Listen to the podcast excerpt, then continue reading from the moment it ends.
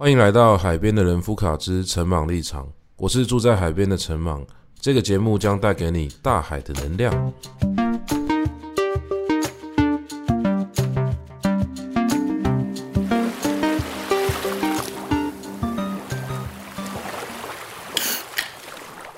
好，我们来到第四集。今天早上我家附近在下大雨，我一度犹豫到底要不要去市场买菜。其实我很喜欢去市场，但是下雨的时候总是逛起街来就没有这么的舒适。那如果不去市场买菜的话，我通常就可能就去全联。其实去全联就是比较方便啦，因为第一个呃你不用一摊一摊逛，然后再来是东西摆在哪里会有什么样的品相，大概不会有太大的变动。那顶多价格可能会稍微有一点浮动，那普遍都比市场再贵一点。不过既然是下雨天，我开车去全年买的话，其实蛮方便的。那我出门的时候，我就在犹豫之中，最后还是把车子开到市场，因为。我实在是太喜欢逛市场。我如果去国外，哦，虽然说出国经验没有到很丰富，但是如果只要就是只要去一个新的地方，我一定会先去逛这个地方的传统市场啊，或者是就算是一般的这种超级市场吧。国外的其实逛起来也可以，呃，很贴近那个地方的感觉。我会发现说，诶，有一些东西是真的，你你走在那个一般的观光的街道上面是感受不到的，就只有真的走进那个市场里面，你可以看到说。哎，原来这地方有卖这种莫名其妙的东西，所以我在想说，如果啦，如果真的工作真的有办法空出什么时间的话，哦，其实拨一点时间去逛市场真的是蛮幸福的一件事情。但我发现这个乐趣其实是在可能。结婚前后一两年哦，其实我在更早之前是一个不太可能去市场的人。我记得我小时候跟我妈去市场，曾经有一个经验，就是听到我妈在跟市场的这个阿嬷杀价。她那个时候我就觉得很奇怪嘛，因为我觉得种菜应该是很辛苦的一件事情，所以我觉得她卖的那个几十块啊，这个价钱应该已经算很便宜了吧。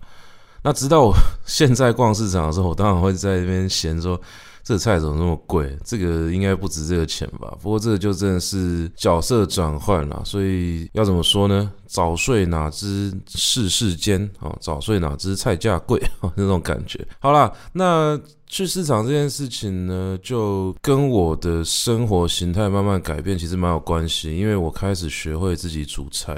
那其实我学煮菜这个过程是蛮曲折的。我小时候呢也有试着想要下厨，那这个跟我一直在想的一件事情可能有关系，因为我觉得一个小孩子啊，他会学什么样的事情跟大人很有关。如果说他小时候看到大人在做什么，因为我们常常讲这个有样学样嘛，所以他看着看着，他可能就会学着去做。不过呢，我后来发现，其实有一个蛮关键的态度问题，也就是说，不是大人做什么事情，小孩子都会学。我觉得还有一个很重要的事情是，他在做这件事情的态度是什么？哦，或者应该说是做这件事情的状态是什么？如果一个大人是很乐在其中的状态，那小朋友应该会感受到那种。眼睛在发光的感觉，他可能就会觉得说，这件事情应该是一个很快乐的事情，然后他慢慢的去开启他这个学习的兴趣。所以我们去观察身边的朋友啊，有一些人他的这个职业呢，跟他的父执辈哦，或者说跟他的爸爸、跟他的妈妈可能有一些关系的。通常啊，我觉得通常是他的爸爸可能做一些。真的有办法让眼睛发光的工作，比如说这个艺术产业啊、音乐创作啊，或者是跟这个比较快乐的事情有关的。那不然就是说他跟职业比较没有关系，比如说他爸爸很喜欢打球，还是说从事一些他热爱的事情。小孩子通常也会受到影响，他长大之后当然不一定完全去复制爸爸的兴趣嘛，但是他可能会从中去得到一点这个。支持或者是鼓励啊，让他相信说世界上是有一个很快乐的状态的。好，那为什么我不讲妈妈啦？其实当然理论上父母做快乐的事情，对于小孩子都会有影响。不过因为这边带着一个呃社会结构的问题吧，这个是我个人的一个意见啊，可能比较主观。因为其实大部分我观察到的家庭在享受自己的娱乐这件事情上面，父亲做的比较从容。那妈妈她扮演的这个社会角色呢，受到了这个包袱比较多，所以她可能要符合这个婆婆的期待啊，要怎么当一个好媳妇，然后要符合这个双方家庭的期待啊，要当一个好的太太、好的母亲。好，在这样子的一个多重要求之下，我觉得比较难在妈妈身上找到这种自由追逐兴趣的的例子啦。所以说，倒也不是说只有爸爸做快乐的事情对小孩子有影响，那反而很多我观察到的女性的长辈，她真的可以去追求自己的呃喜欢的事情呢，都要等到小孩子长大以后，她慢慢的可以抽离这个角色，抽离这个责任。好啦，那这个是一部分这个社会观察啦，不过我重点还是要讲。哦，就是一个一个小朋友，他在长大过程之中看到一个快乐的大人，他可能会去学这个大人的快乐的态度，或者是说他会相信这个世界上有一些事情是可以享受的。那回到我在讲这个煮菜这件事情，我小时候是看我爸煮菜，其实大部分都是我妈在煮，但是我不会感觉到我妈在煮菜的时候是一个快乐的人，这就是很有趣的事情，因为妈妈在我的家里面煮菜是一个责任。哦，她从年轻的时候被我阿嬷，就是她婆婆要求，呃，要怎么煮，然后才能够符合全家人的口味。但其实那个口味，它倒也没有一个特别的标准，就是反正我觉得是怎么样就怎么样嘛。所以你作为一个小媳妇，你到这个地方，你就是得学。那我以前一直很纳闷一件事情，就是为什么妈妈煮菜总是没有爸爸好吃？这在我家是一个很神秘的现象。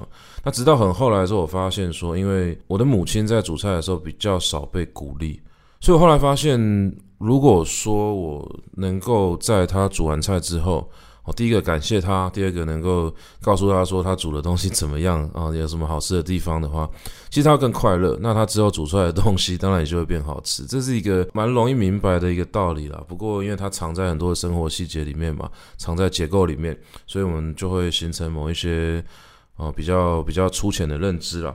那当然，我看我的爸爸煮菜呢，我知道他是非常开心的，因为他有非常长的时间可以去酝酿，他可以花个两天一夜去去控一个那个功夫菜，然后可以去做很多他他是他的不同的尝试。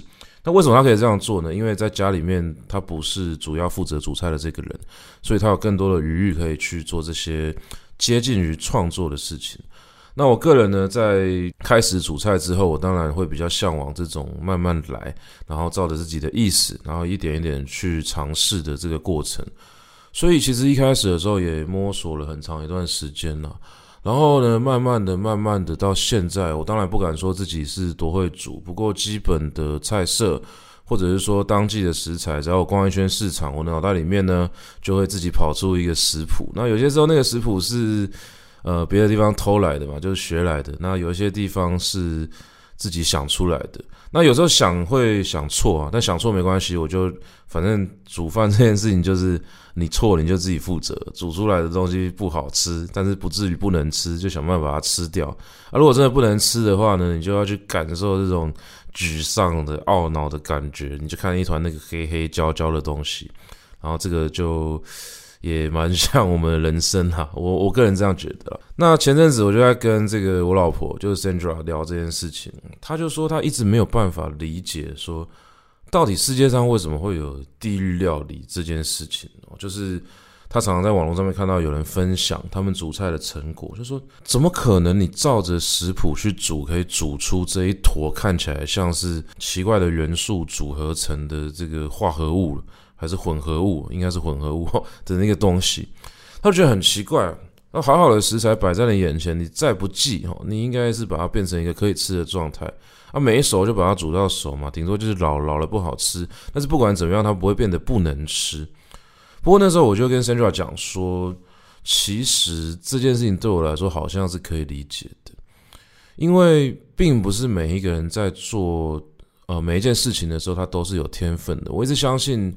每一个人天分，它是一个不规则的多边形，所以有的地方比较往外凸嘛，有的地方当然比较弱。那面对比较擅长的事情呢，他从很小的时候呢，也许可以感知到，那他就可以做得比较得心应手，那也比较容易得到大家的鼓励。也就是说，如果我本来就相对比较有天赋，然后又在一个比较健康的环境里面长大的话，我们可以合理的想象，这个兴趣是可以慢慢的发展起来，变成一个技能、一个才艺，甚至是变成他可以追求一辈子的一个技艺。可是问题就在于说，如果是我比较无能的地方呢？哦，相对的这个能力比较低落的地方。但是这件事情如果又是一个他无法逃避的哦，必须要去被要求的一个事情的话，那可能这个人在每次做这件事情的时候就会过得很痛苦哦。比如说我常跟学生聊说，写数学哦，他们觉得很困难；那爬树哦，他们觉得也很困难。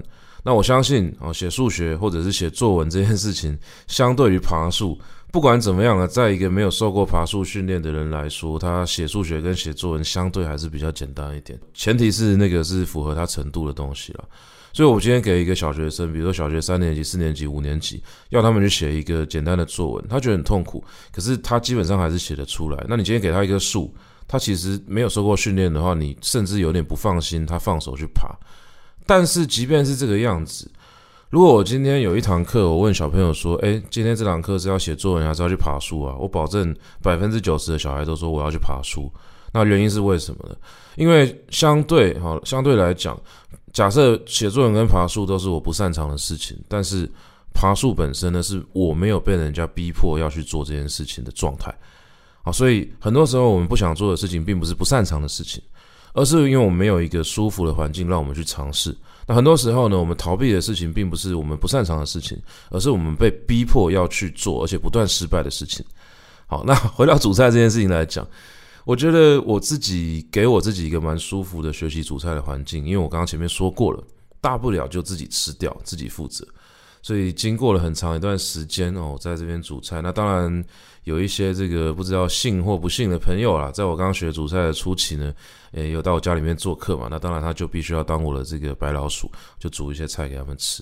那慢慢的、慢慢的，呃，就学会很多小的细节。那这个也许之后我们有不同的节目的主题的话，我们可以特别开一些专题来跟大家分享。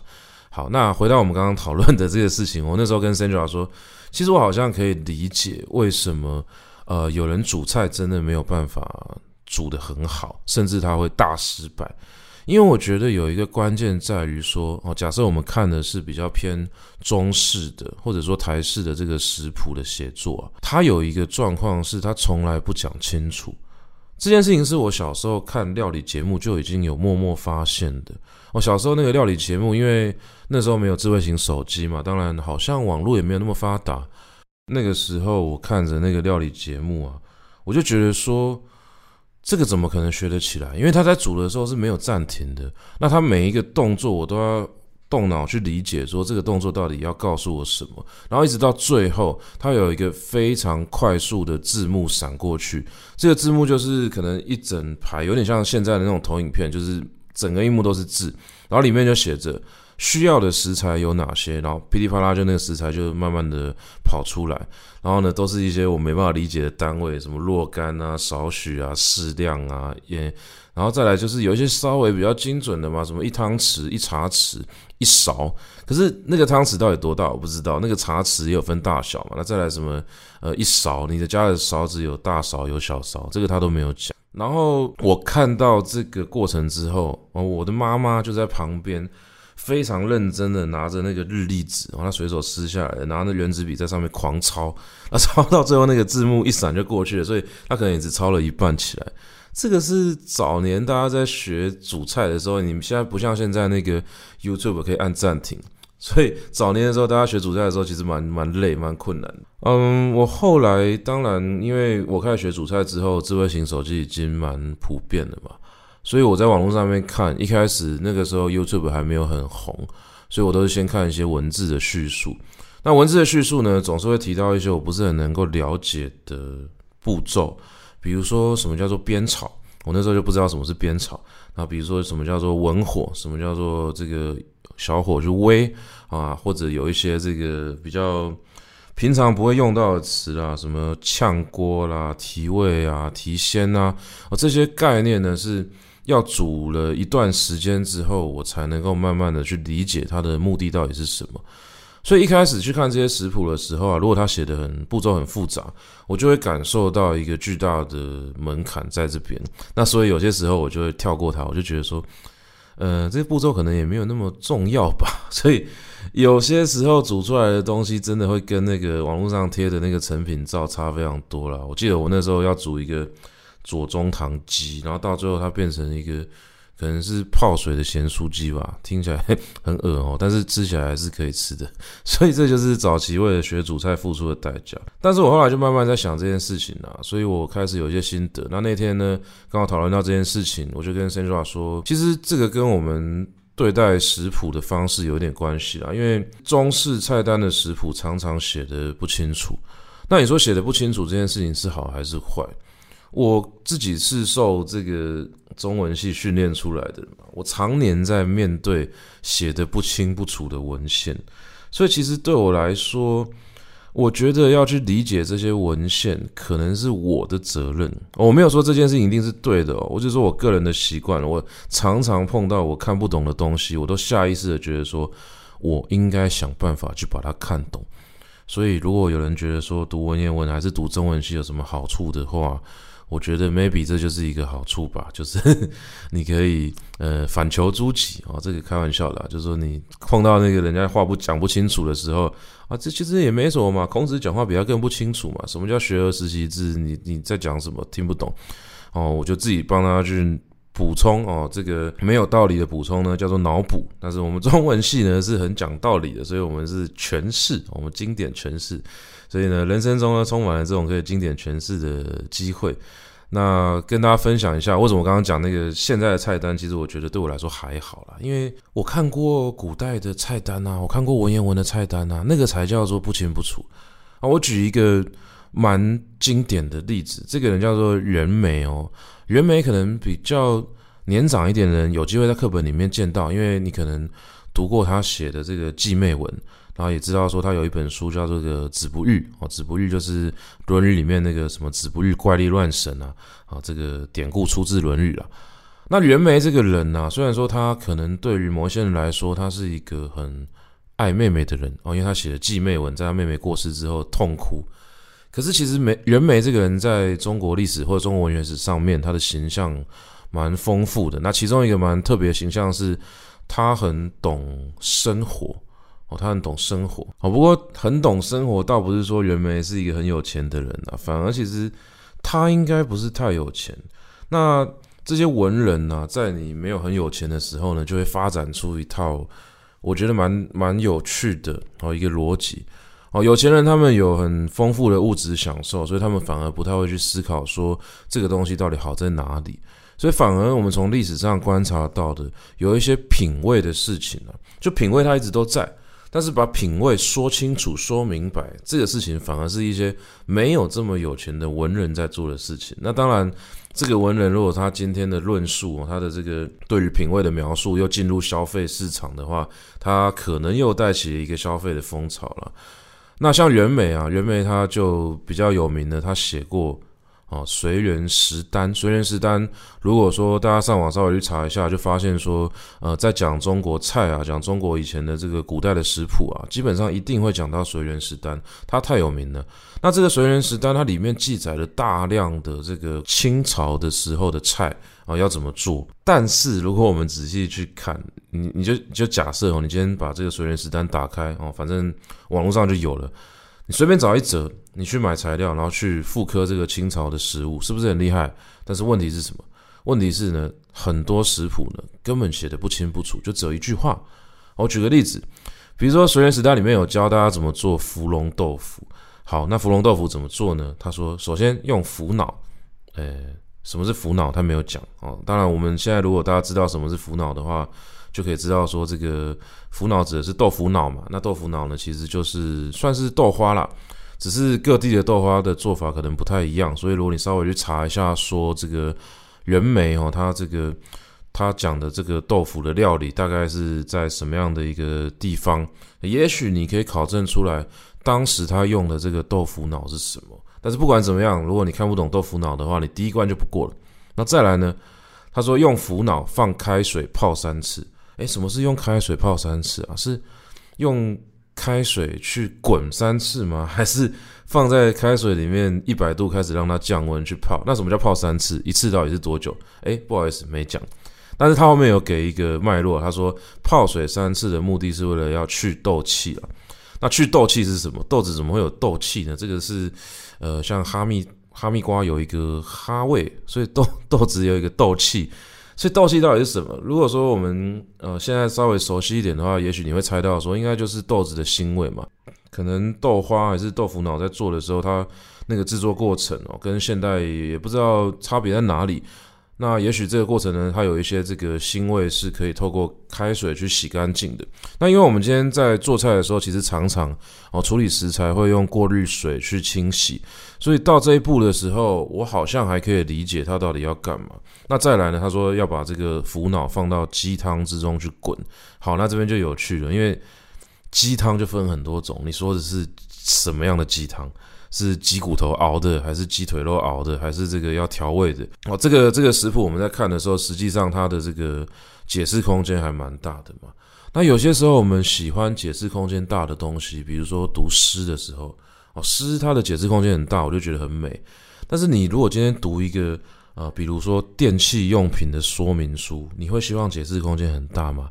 你说我今天买一个微波炉回家，然后打开这个说明书，他说来，请你。按下某个按钮之后，你会得到一个哦，他就用一种很文学性的笔法去描述那个效果，你会得到一个这个春光明媚的效果。那你你你怎么知道你按了这个按钮之后会发生什么事情？哦，说明书就是要非常精准嘛。那食谱呢？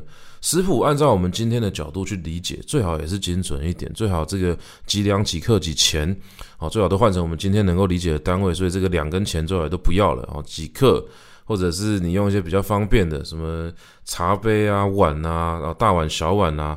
假设啦，就是在方便跟精准中间取一个折中的话，这个做法我觉得好像比较适合大家。就大家看食谱的时候，也许这样子的写作方式可以有效降低煮菜时候的失误率。好，那问题就像这个，呃，袁枚记这个芙蓉豆腐啊，你看用腐脑开水泡三次，然后去豆气之后再入鸡汤之中滚。然后起锅的时候呢，他有写说起锅时加紫菜、虾肉，没了，就没了，就一行，只有一行。所以起锅是什么时候起锅也没有讲。那紫菜什么样的紫菜，干的还是说这个新鲜的？呃，是紫苏吗？还是什么吗？这个可能都要去查哦。这个会动用到比较大的这个经典考证的一个。一个功夫啦，那再虾肉，虾肉是要去壳不去壳，是虾仁要不要去肠泥，然后要怎么样切啊？大虾小虾，这个其实如果说按照我们今天的角度去要求的话，它是写的非常不清楚的。但是随园食单这么有名，而袁枚这么有名，就代表说这样的写法在当时大家基本上可以接受啊，我甚至觉得说这样写就很好啦。那这就有点像是我小时候在看这个料理节目，诶，我妈看完之后她。弄那个原子笔飞快的抄这个他的那个材料，那他后来呢，有没有煮出来？我有点忘了。但是那个节目之所以这样拍，是不是代表说，其实很多人在看完之后大概就可以学会？那这件事情是我在比较会煮菜之后，我深深的有有所感触啦。因为我现在还是会上网去看一些做菜的这个影片嘛，可是我都用快转的。而且我会第一个用用一点五到两倍速度去放，然后第二个是什么？就是快转到它的画面有明显变换的地方。所以说，呃，我我觉得比较能够理解说，小时候我妈在看那个东西的时候，为什么我看不懂，她看得懂？因为她每天都在煮，她知道她做这个动作大概是要干嘛，所以她只要看说有什么东西是我不知道的就好了。那这样子的一个学习环境，它到最后就会变成，我用一个比较不伦不类的形容啊，不过。也许某种程度上蛮精准的，就是它是一个富裕富贫日贫的社会，好的富裕富贫日贫的环境。你本来就很会煮菜的人，你看食谱的速度比人家快非常多。你看完一眼，你甚至可以看出这个食谱它哪里写得好，哪里写得不好。然后呢，这个食谱呢，它如果有哪些部分是你从来不知道的，或者你没有想过的，你会直接获益，就你会直接得到好处。那之后你的。主菜的这个知识啊、技巧啊、种种的这个选择啊、判断啊，全部都会提升。但如果你是一个本来对主菜一窍不通的人，很抱歉，这种写作方式呢，让你没有办法进入主菜的这个门槛。好，所以如果我们把这件事情去放到其他地方呢，我们发现说，其实它蛮蛮能够套在很多不同的领域了。很多地方都是它一直缺乏一个好的描述系统，让入门者可以轻松的进来。所以很多时候他会把大量的入门者挡在门外，只有这种天时地利人和促成，啊，他才有办法进入这一个门槛，啊，进入到这个领域，啊，为什么说是天时地利人和？天时我们就姑且把它当做是天分吧。你本来就有天分，所以你领悟力比别人高，你领悟的过程比别人快，那你就更有机会能够走进这个世界。那地利的话，当然是你可能有遇到这个好的环境哦，你你有被提供一个舒服的，或者说不至于太不舒服的环境，那你可以顺利的进去，而甚至没有太巨大的挫折。那人和呢，可能就是遇到好的人啊，比如说小时候遇到好的老师啊，或者有这个有耐心的朋友啊，他愿意手把手的教你，那当然你很快就会成长。那如果说我们把学习一件事情放成是需要。天时地利人和才能够促成的话，那大家会不会觉得问题有一点大？好，假设像我刚刚讲的，现在可能现在社会比较没有这样的状况。那如果是早年的社会，大部分的女性被困在一个家庭的结构里面，她必须要去负担一个媳妇的责任，她要去煮菜。可是很多人她可能没有办法得到一个这么适合她学习的环境。那她在嫁入夫家之前，他可能也没有受过什么样的一个烹调或料理的训练，好像我妈就是一个很标准的例子嘛。她在以前比较接近一个千金大小姐了，那那个千金大小姐当然不会是就都不用做事的，因为她可能就帮我外公外婆要去管一些账嘛，那她要做一些家里的事情，但是基本上家务事她是不用负责的。但是当她嫁给我爸之后呢，她就进入到一个非常传统的父权家庭，她就必须要去负担非常非常多的这个家务责任。那她也跟我讲过说，她刚下厨的时候看到那个鱼啊在那边晃动，她根本就手都不敢去碰。那我印象很深，我小时候有自己养过孔雀鱼，就不小心把那个孔雀鱼养死了。我就不敢用手去捞，因为我觉得那个死掉的尸体很可怕。这时候我妈就一手就去把那个鱼全部都抄起来，然后跟我讲说，她刚开始当小媳妇的时候，她也不敢抓这个鱼，但是这个困难就是要去克服它。所以我妈就提供了一个很童话故事的这种这个很励志的正面的这种宣言。我小时候就很震撼，天哪！可是我想要跟我妈讲的是，我只是不敢抓鱼缸里的孔雀鱼，但是如果你是市场那种鱼捞，我敢抓，因为它本来就是死的。好像我刚刚在。嗯，在处理那个食材的时候，我在一只套球里面也发现了一只鱼，这个也蛮神秘的。那只鱼就在那边晃动。好，题外话了，题外话。那回来讲，我们刚刚讲的这个，就是说有没有提供一个舒适的、好的学习环境？其实我个人觉得蛮重要的，甚至。像早年的时候，大部分的女性被困在这个地方。当然，我不是说提供一个好的环境，让所有的女生都学会做菜哦，这个事情我也非常不同意。但是如果那个时候有一个比较友善的环境的话，会不会能够减少一些大家的痛苦？或者是说，像很多人喜欢开玩笑说什么这个数学不会背叛你？诶，什么叫数学不会背叛你呢？呃，因为数学不会就是不会，这是一个双关。他说。小时候我们学数学的时候，很多人数学很差，然后你就想办法去教他，教教教教到最后发现说啊，结论是什么呢？结论是数学不会就是不会。但是我一直觉得这件事情很奇怪了。当然这边不是要挑战所有的数学老师，我只是觉得说，如果我们假设这个东西他应该要被一个人学得会的话，那他学不会，可能就是接触不良。接触不良有可能是发出端的问题，有可能是接收端的问题。总而言之。有没有办法找到一个更合理的教学方式？不管是调整教学的方法，还是去更加理解这个受教者，我觉得这个学生他的需求到底是什么，他的困难到底是什么，应该都还是有一些地方是可施力的，哦，不会到最后绝望到变成是数学不会就是不会。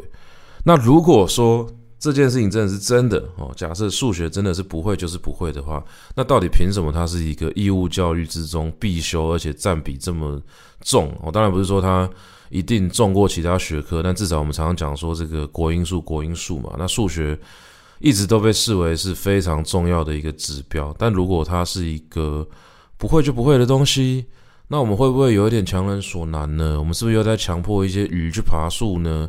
这些鱼很努力的去爬树，到最后我们得到什么呢？为什么不训练猴子去爬树就好了？猴子也不用你教，它自己就会爬了。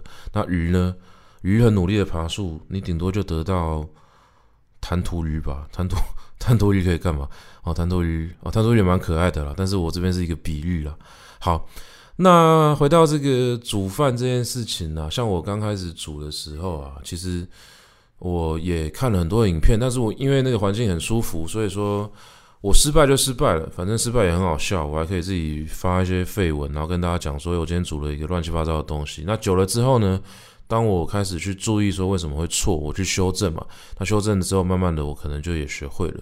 这就让我想到，像小时候看一个科幻卡通，为什么是科幻呢？等下我讲大家都知道。我去看那个小当家，小当家是一个料理漫画、料理的动画，但是它到后期的时候，我觉得已经呃难以理解了。所以我今天讲的是小当家啊，就是中华一番小当家最前面的一小段剧情，我不知道大家有没有看过，或者是说大家还记不记得？呃，这个小当家，小当家他在离开他的故乡四川的时候，他应该已经是一个蛮优秀的厨师了。可是呢，他来到广州要去学习这个广粤菜、广东料理的时候呢，他就进到这个阳泉酒家嘛，哦，应该是阳泉吧，哦，阳泉酒家，然后去拜这个。他原本要进去这边当学徒，要拜这个极地师傅，就是阳泉酒家的这个掌门人，呃呃，这个这个大大厨啊，中破塞要拜他为为师。好，那这个小当家呢要进去呢，其实是有门槛的，所以他们就先请他去炒一道青菜。就炒完之后呢，所有的这个呃阳泉酒家里面的人都吃了一口就不吃了。那小当家就很挫折，天哪，我从四川。哦，挟着这个四川第一名厨的头衔来到这个广州，竟然没有办法，我煮的菜没有办法入任何一个广州的厨师之口吗？啊，这地方真的是美食之都吗？那我们之前在四川吃的都是喷吗？哦，就那个挫折呢非常巨大，然后他就到了一个河边哦，但是他没有没有没有要轻生的念头啊，就到河边去去这个散散心啊。然后呢，他就在河边看到一个老头。这个老头呢，后来我们就知道他是这个阳泉酒家的老师傅嘛，但是那时候没有公布，所以我们就看到一个酒鬼在河边喝醉，然后他就跟小当家讲了一堆这个醉话之后，其他那个细节我有点忘了，反正我只记得说他就是把那个他的酒葫芦就丢到那个河水里面，好，丢到那个河水里面之后呢，那个动画是这样画的，那个那个酒葫芦流出来一种琥珀色的，有点金黄色，像蜂蜜一样的颜色的东西。啊，当然，因为他是在喝的嘛，所以那应该就是他的酒。那那个酒呢，应该就是广州的黄酒吧。好了，我们这边不做酒的考证啊，反正那个黄酒呢，就在水面上流动，哦，流出这个闪亮亮的光。那因为那个视觉效果实在太冲击了，所以小当家就看到之后，他突然就领悟了。他就觉得说，对，我没有过油，所以他就赶快冲回去，然后重新过油一次，然后炒出来的菜，然后就非常好吃。然后小当家呢就这样子呢踏上了这个特级厨师之路，他就一路的去练习他这个厨艺。不过这个动画本身没有很刻画他练习的过程啊，就是比较着重在于从这个料理里面飞出一些会发光的传说生物的这个部分，还有一些会跳舞的仙女，然后这个就是后话。好，那是我要讲的是。那、如果小当家今天没有遇到那个老头嘞？哦，当然我们可以怀疑说这个老头是故意在河边等他的嘛。那这个故事就变成是一个很传统的中国的公式哦，就是有一些老头他总是要故意的去指点你两下，给你一些考验。那唯一的差别是，这个老人呢指点完他之后呢，并没有变成神仙飞走哦，他他留在这个现场继续当一个糟老头这样子，就是他后来是一个重要的角色了。所以我们可以去问的事情是。如果今天没有这个桥段呢，没有一个故意要拉你一把的老人呢，那及第师傅是不是就收不到小当家？小当家是一个这么厉害的厨师，他后来甚至要拯救整个阳泉酒家，那这个问题怎么办？所以其实我们也可以去思考一件事情啊。当然，在这个故事里面，小当家绝对是非常有天赋的嘛，所以他今天看到那个打翻的酒，他就可以领悟说，哦，这就是告诉我说煮菜要过油的这个道理。那当然，你也可以退一万步讲说，这个这个老头其实从头到尾都没有要点醒他，他搞不好纯粹就只是打翻酒而已。但是不管怎么样，我刚刚说过，啊，这个我们从中国经典里面学到一个很好的态度，不管世界提供给你什么样的讯息，你都有办法去挖掘出养分。好，这样讲起来有点讽刺啊，但是我真的现在有这种感觉。好，那如果说小当家没有这个天赋，或者说天时地利人和，随便抽掉一个条件。那今天我们就没有特级厨师小当家了，哦，这个漫画也就没有剧情了。那如果我们把它搬回现实的人生呢？我们总是期待说一个人在学习的时候有这样子的一个触发机制，好像说他在学习的过程之中总是会有一些点，哦，他能够突然就顿悟了。这个期待会不会是一个过于莫名其妙的期待？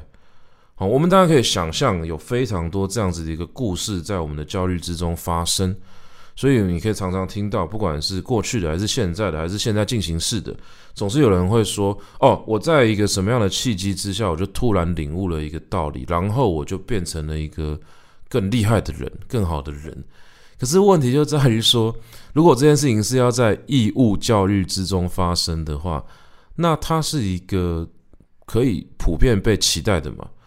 就是比如说，我今天教学生这个呃毕氏定理好了，随便拿一个国中数学来讲。那如果有学生就是听不懂毕氏定理，我就怎么样？我就丢一个直角三角形给他，还是期待他走在路上踢到什么东西，突然发现说：“哎呀，这个就是毕氏定理的道理啊！” 所以他就突然学会了，他就会解所有的题目了吗？所以我们仔细想一下，就发现说，这个放任学生去这个世界上自己找答案的过程，其实。它可以是很浪漫的，它可以是一个神话，但是它不能是义务教育。哦，它不能是义务教育。如果我们今天提供的是一个义务教育的话，那其实我们应该考虑的就是每一个学生的形状是不一样的。我刚刚前面有讲说，每一个人他的这个天赋应该是一个不规则的多边形。所以说，你要说因材施教也可以，但是怎么样因材施教呢？应该是要先搞清楚这个才。到底长什么样子，再去拟定这个教法。所以因材施教其实是一个非常高成本的工作。我们真的没有办法这么轻易的就设计出百分之百适适合一个人的东西。这是为什么家教收费会比较贵啊？啊，因为你你送一个小孩子去补习班，可能一个月缴个两三千块，但是你请八请个家教，就算你请一个最便宜的，一个月至少要四五千。哦，一个小时给他四五百块，一天两个小时，一周一周一天，这样的状况可能就要四五千块。即便这个学生他不是很会教，但是就因为怎么样，就因为他克制化，他能够针对你的小孩子去提供种种细节的服务，所以家教的价格就可以往上拉。那就代表说，我们真的有嗯、很多的理由啦，可以去支持一个小孩子的教育，应该是要非常。克制化的非常细腻的，可是这个事情在义务教育之中，它没有办法发生，或者是说它发生的成本实在是太高了。你不可能让一个老师去针对每一个学生做家教吧？那你要帮老师加多少薪水？就算这个老师愿意的话，那谁要出钱啊？这都是一个问题。更何况，如果我们一直把这些事情视为理所当然的话，那教育界的过劳好像就会一直是一个注定的事情嘛，你一直没有办法改善这件事，会变成是认真的老师就把自己累死啊，那混的老师他永远就是混的老师啊，他也没差。那学生呢，还还是必须要去赌赌运气吧。你每一次的分班好像就是连续买了七八个扭蛋，你也不知道里面掉出来的东西是什么，因为那个扭蛋机上面是一片空白。那你扭到这个老师，好老师，恭喜你，你的这个科目的成绩即将要提升了，而且重点是。你对这个科目的兴趣可能也会建立起来，这非常吊诡啊！因为我常常问学生说，你喜欢什么科目？他会跟我讲说什么数学、理化、公民啊。但是我问他原原因是什么，他就说因为学校老师很酷，他喜欢这个老师，所以搞到最后他都不是喜欢这个学科，他是因为老师教得很好，或者是因为老师，呃，就算老师长得很很帅、很漂亮，也可能是理由哦。这些都会让学生增加对某一些科目的好感。那这件事情乍听之下好像很有趣，但实际上呢，它反映出了我们在教育的时候，我们整个台湾过去的教育可能有一个一直被忽略的点哦。这个点就是我刚刚讲的，如果你买到不好的扭蛋怎么办？对啊，这个好的扭蛋很幸运啊，你你可以可以可以接受这个好的老师的教育啊。但是如果掉出来是不好的，你无从选择啊。啊，你你说学生可以转学，但你知道转学的成本有多大吗？其实大家可以仔细想一下这件事情，不管是家庭要付出的成本，还是学生要付出的心理的成本，哦，这个转学都不是一件容易的事情。所以说，在这样子的一个几乎是强迫式参加的教育啊，你如果还是用一种扭蛋的逻辑来安排老师，没有从根本去处理问题的话，那我们就永远会看到。有一些小孩子被逼上他不想走的路，因为他真的不擅长。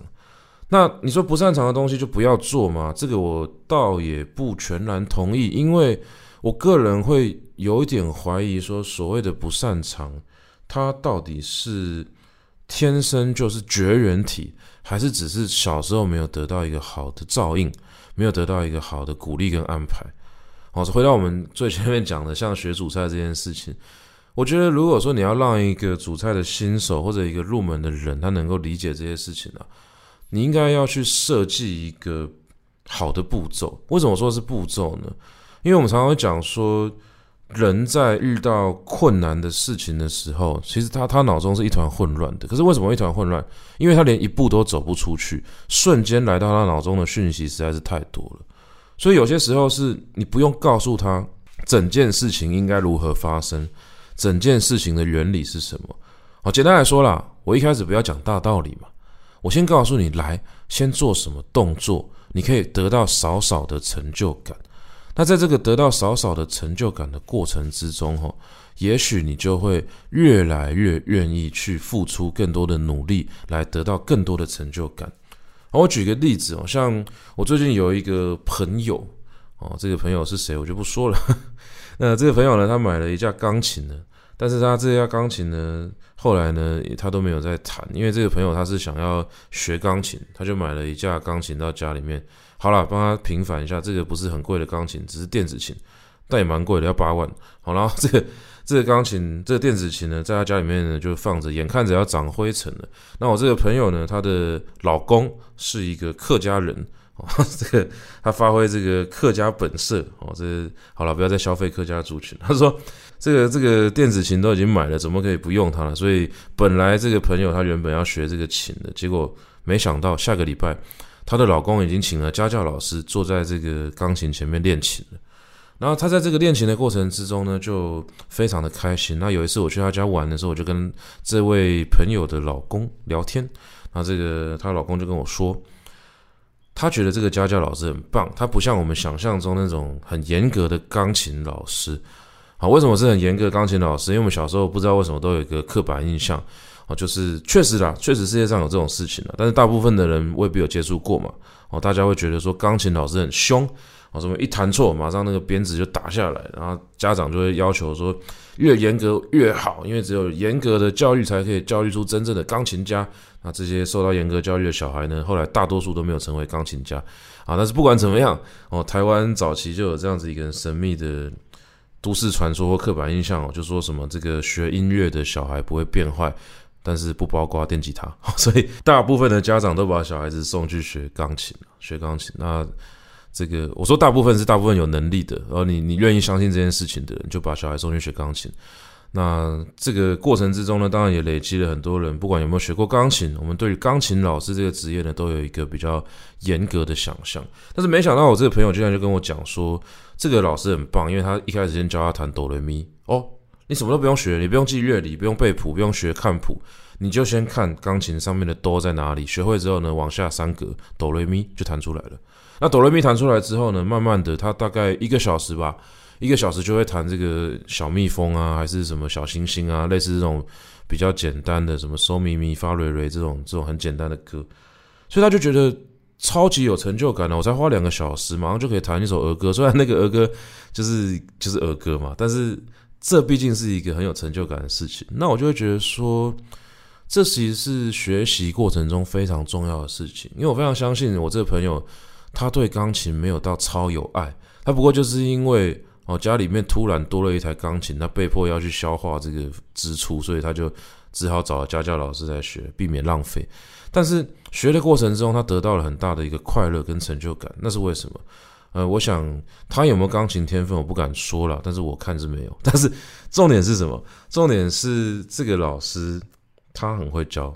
他教的方法是用一种非常简单的方式，重点不是要教他学会，是要让他先能够快乐的学习，是要让他能够好好的进来这个领域。那慢慢的呢，他就可以一步一步的成长。那说不定有一天，这个被我当做没什么钢琴天分的这个朋友，他成为一个很厉害的钢琴家，嗯，这也不无可能啦。我只能这样说。但是不管怎么样啦，你总是要先走出这个第一步嘛。但是我们在以前的教育常常会。抱持着有一种呃训练哦，这个训练也是不科学的哦，但是他是抱持着一个训练的态度，会跟所有的呃参加这个训练的小朋友说，你自己要想办法努力去克服，你没有办法努力去克服的话，你就过不了这一关，那你就没有办法得到这些东西。你只有经过自己的努力，去得到了这些东西，你才能够享受到这个成功的喜悦哦，成就感。可是问题就在于说，你说这个让大家自己去领悟的过程，会不会无形之中就把很多不错的人挡在外面呢？哦，这个比较像是我以前听到这个美国在训练什么海豹部队啊之类的，他们的逻辑吧。我先把这群士兵丢到什么地方，想办法活下来。但是我们今天义务教育不是在训练海豹部队吧？应该是要让每一个人都有机会进去这个地方。那甚至是如果我们希望所有的教学不要白费的话，也许我们提供一些简单的步骤，至少让他有一步两步可以去做，那会是很好的一件事情。哦，这个是我觉得大家可以去思考的事啦。好，那最后我再跟大家分享一下这个步骤化的过程到底有多重要。我讲一个我个人的例子。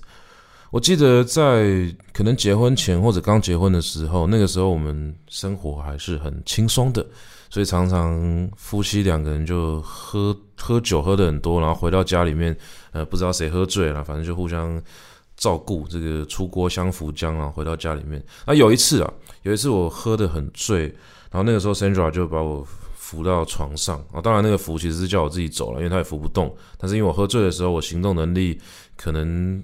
比较接近丧尸，所以可能比我平常活着的时候还要更强，所以他就用各种方式引导我。那他需要给出正确的指令，然后那个时候我就坐下来，他就跟我讲说：“你必须要把隐形眼镜拔掉才能够睡觉。”但是我完全没有任何的动作。于是他就跟我说：“来，把左边的隐形眼镜拔下来。”没想到我就照做了，然后再把右边的隐形眼镜拔下来，我也照做了。最后我就完成了这一个极度简单的工作，然后成功的去睡觉。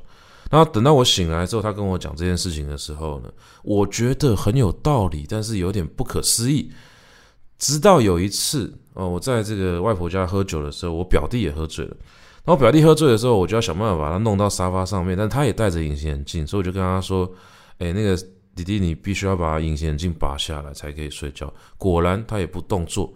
于是这个时候，我就想起哦，伸爪那个时候的妙招，所以我也把他这个加码放送，就跟这个我我小表弟讲说：“来，弟弟坐起来，把左手举起来，把左边的眼睛撑开，然后用右手把左边的隐形眼镜拔下来，然后就这样把那个步骤拆得极细碎。没想到我这个表弟竟然就成功的完成这些动作，然后再去睡觉。”所以这两件事情连在一起之后，就让我觉得步骤真的很重要。因为我们假设一个喝醉的人，他真的是一个失能的状态嘛，他就是一个无能的人啊。那你可以想象，一个人在他不擅长的领域，他多多少少有点靠近这种无能的状态。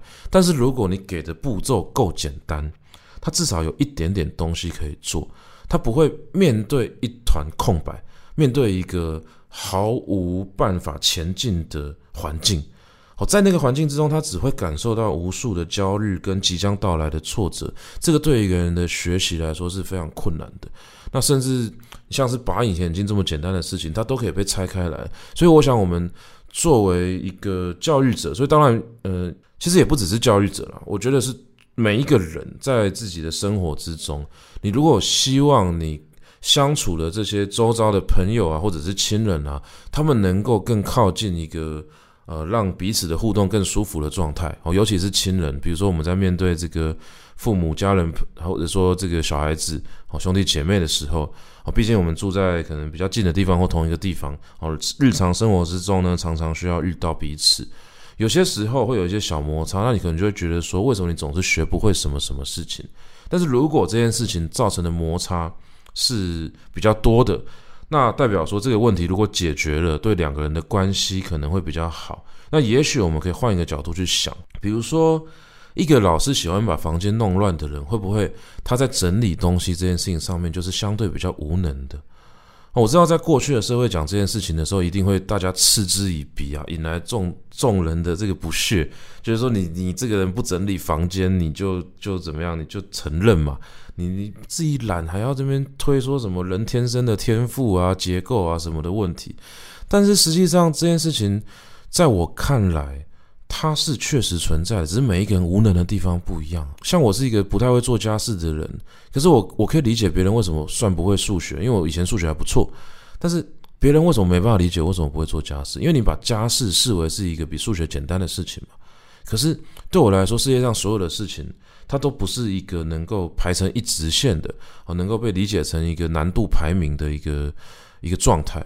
所有的事情对某些人来说是呃简单的，对某些人来说它就会是难的，而且那个难易度呢是极细腻的。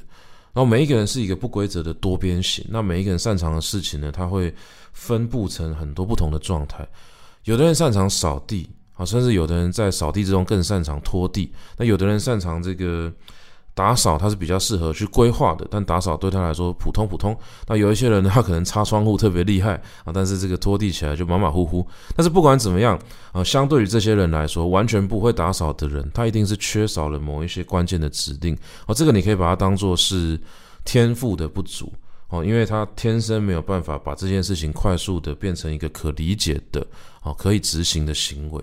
那这个时候呢，只要给他一点小小的指令。